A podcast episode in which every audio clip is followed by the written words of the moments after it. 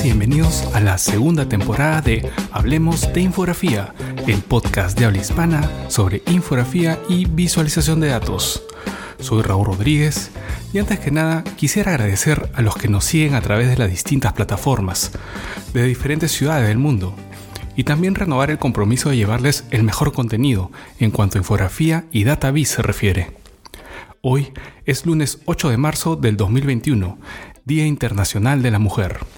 Y para conmemorar este día, vamos a hacer una pequeña semblanza de ocho mujeres que son referentes para la infografía y cuyas historias tienen características similares.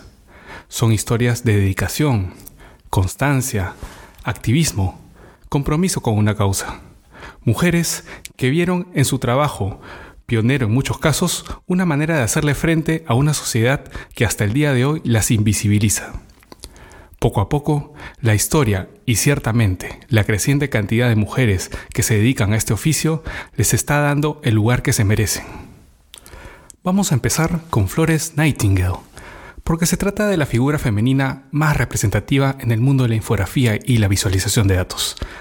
De hecho, tenemos un episodio entero sobre su vida en la primera temporada, cuando se celebraron 200 años de su natalicio, el pasado 12 de mayo. Ese mismo 12 de mayo es el Día Internacional de la Enfermería, al ser la británica Nightingale reconocida mundialmente como la fundadora de esta carrera profesional tal como la conocemos hoy siendo un ícono de esta profesión. Su aporte en el campo de la infografía pasó desapercibido por muchas décadas, hasta que el creciente interés por los orígenes del oficio hicieron desempolvar sus escritos, en donde se encontraba la famosa Rosa de Nightingale. Este gráfico, que hoy lo llamamos de área polar, demostraba en una exposición en la que se sustentaba la necesidad de recursos sanitarios para los soldados británicos en la Guerra de Crimea de 1853, cómo es que el ejército sufría una gran cantidad de bajas debido a enfermedades prevenibles, mientras que las heridas de guerra representaban una fracción pequeña del total. El uso del gráfico en medio de un debate público tuvo efectos persuasivos entre las personas que tomaron la decisión de facilitar las mejoras en la infraestructura sanitaria que Nightingale exigía para el ejército británico. Este caso de éxito se volvió emblemático dentro del mundo de la visualización de datos, y así la figura de Nightingale se colocó en un puesto de avanzada en cuanto a la presencia femenina en este campo. A pesar que se trata de un reconocimiento tardío, creo que tiene un gran porvenir, ya que pienso que con ella se empieza a reestructurar la narrativa sobre los orígenes de la representación estadística. Seguimos con Emma Willard, una personalidad revolucionaria para la educación en los Estados Unidos. Nacida en 1787, fue parte de la primera generación de mujeres que se educó fuera de su casa. Sin embargo, los programas educativos estaban claramente diferenciados entre ambos sexos. Mientras a los hombres se les enseñaba matemáticas o filosofía, las mujeres recibían clases de buenos modales, dibujo o piano porque debían, bajo los esquemas de aquella época, entretener a los invitados en su casa. Emma Willard siempre pensó que esto no tenía sentido y abogó por la igualdad en la educación básica. De hecho, cuando dirigió el seminario femenino de Middlebury en Vermont, se dice que en secreto enseñaba a las niñas aquellos cursos que no se les estaba permitido. Así empezaba a subvertir el orden establecido. Con el tiempo, empezó a buscar fondos para la creación de un colegio que enseñara de manera igualitaria a las niñas, cosa que finalmente consiguió en Nueva York con el establecimiento del Seminario Femenino de Detroit, que funciona hasta nuestros días bajo el nombre de Escuela Emma Willard. Ahora, ¿cuál fue el aporte de Emma Willard a la infografía? Si bien ella tuvo una educación segregada, habían algunos cursos que llevaban en común con los hombres, y uno de ellos era geografía. Willard amaba los mapas y era una dibujante excepcional, así que en sus textos, que publicó muchos, incluía gráficos que buscaban mapear el tiempo. Para Willard era importante que se entendiera la historia desde una perspectiva gráfica. Es así que usaba constantemente metáforas visuales, como por ejemplo el río que usó para explicar las ramificaciones del Imperio Romano, o el árbol como una línea de tiempo, algo que es muy poco usual. Esta perspectiva gráfica le permitía establecer conexiones entre culturas, o hasta qué punto cierta civilización pudo estar aislada del mundo occidental. algo que facilitaba una mejor comprensión y memorización de estos acontecimientos. Sin duda, su gráfico más conocido es El Templo del Tiempo de 1846, en donde invita al lector a habitar en el tiempo, recorrerlo como si fuera un templo griego, y leyendo las marcas en las columnas con los siglos y los personajes determinantes para la historia y el pensamiento occidental. Si bien puede verse un poco confuso y atiborrado, tienen que tener en cuenta que estamos hablando de mediados del siglo XIX, y estos artefactos cognitivos eran toda una novedad, debido a la integración de texto e imagen mediante una metáfora visual que establece un orden de lectura. En este caso, son la perspectiva y la arquitectura las que marcan la pauta del recorrido. Recuerden que los gráficos que mencionamos los pueden ver en las notas del episodio en hablemosdeinfografía.com. Florence Kelly nació en Filadelfia en 1859. Fue una histórica activista por los derechos laborales en los Estados Unidos. Su aporte al mundo de la infografía viene del mapeo que hizo de las Hull House, o casas de acogida para los migrantes que llegaban a suelo estadounidense a finales del siglo XIX. En estos mapas se detalla el rango de ingresos de cada casa en donde, a las condiciones de hacinamiento e insalubridad se sumaban las largas jornadas laborales, que iban de lunes a domingo y se prolongaban por más de 16 horas. Esta visualización permitía establecer claramente que habían muchas familias que, teniendo toda esta carga laboral, no llegaban a cubrir mínimamente sus necesidades. A esto se le sumaba el problema de la explotación infantil. En una época en donde las ciencias sociales empezaban su camino en la academia, Florence Kelly utilizó el trabajo de campo, de hecho vivía en una Hull House, hizo una recolección de datos, los procesó para su codificación visual y así informar a las autoridades de las precarias condiciones de los migrantes. Con esto se buscaba persuadirlas para que promulguen leyes que combatan estas inequidades. Kelly también abogó por el derecho de la mujer al voto, siendo vicepresidenta de la Asociación Nacional Pro Sufragio de la Mujer, así como por un trato igualitario hacia los afroamericanos, coincidiendo en esta causa con otro referente de la visualización de datos, aplicado a las ciencias sociales, también como lo fue W.E.B. Dubois, de quien seguro hablaremos próximamente. La siguiente es Mary Tharp, geóloga y matemática estadounidense, quien destacó nítidamente en un campo, la cartografía oceánica. Nacida en Michigan en 1920, fue hija de un topógrafo que trabajaba para el Departamento de Agricultura y quien le inculcó desde pequeña el interés por los paisajes y el estudio de sus características. La cartografía, como muchas disciplinas a mediados del siglo XX, estaban cerradas para las mujeres. Sin embargo, el ataque a Pearl Harbor en 1941 y el consiguiente enrolamiento de hombres en el ejército hizo que el Departamento de Geología de la Universidad de Michigan abriera sus puertas a las mujeres. Luego de sacar una maestría en geología, obtuvo otra en matemáticas, estudiando de noche mientras trabajaba.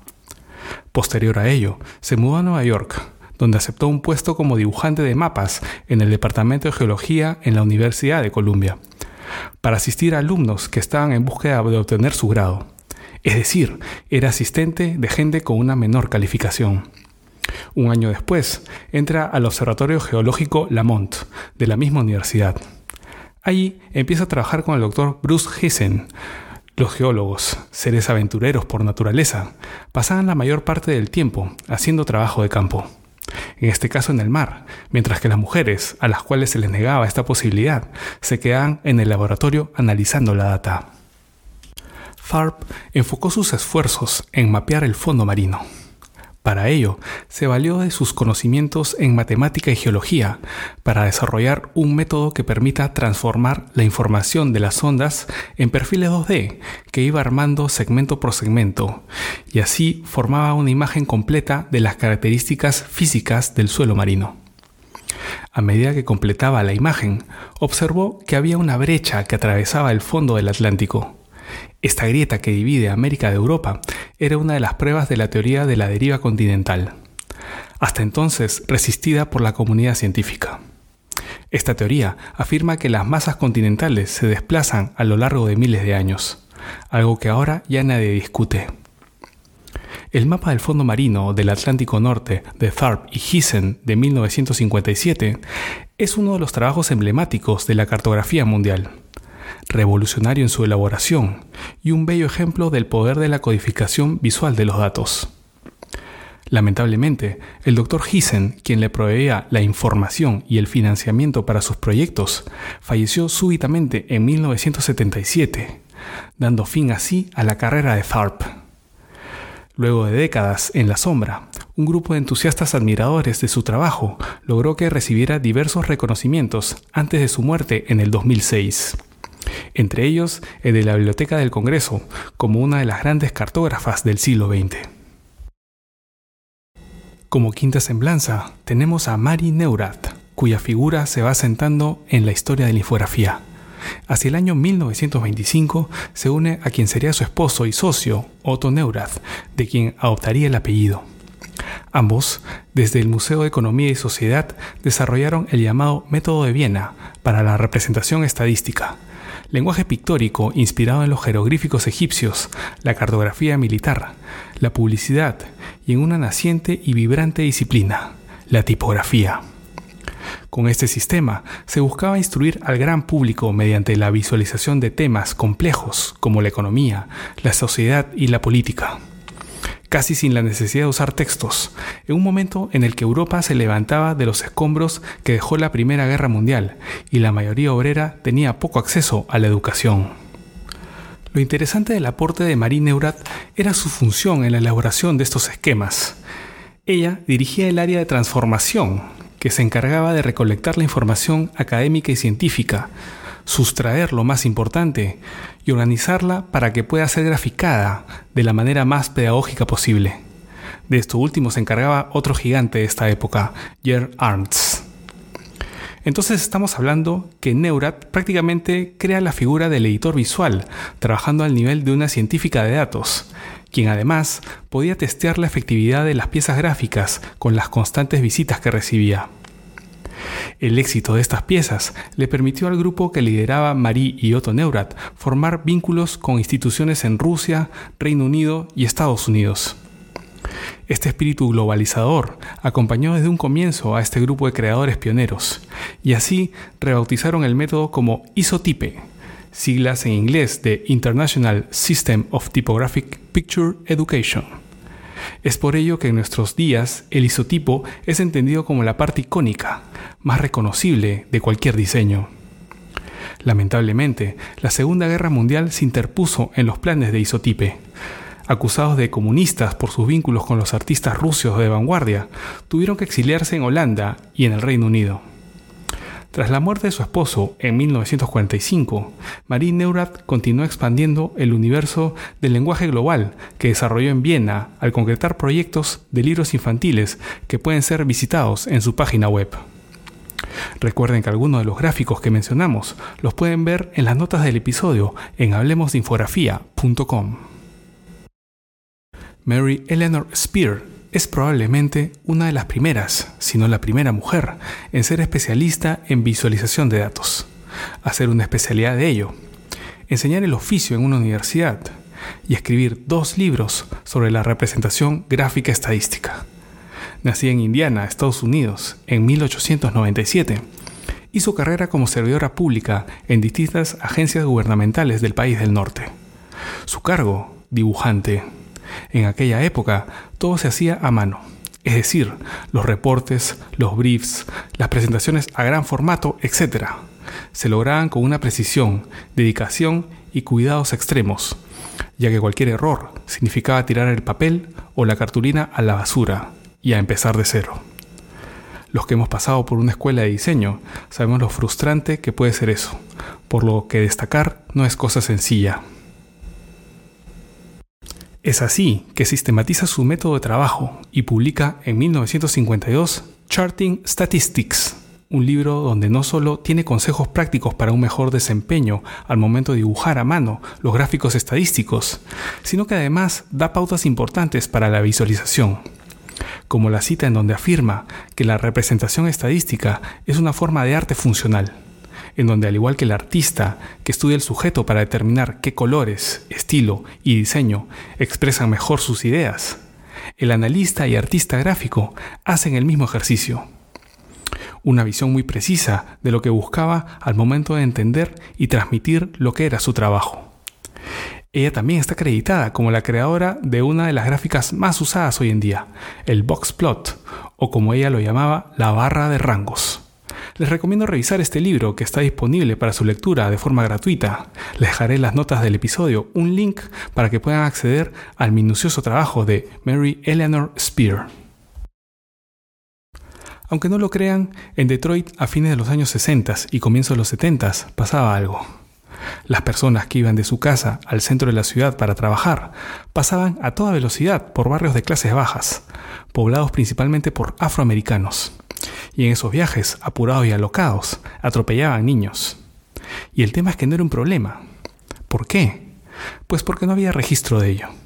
La policía no sabía nada. La fiscalía no sabía nada. El gobierno local no sabía nada.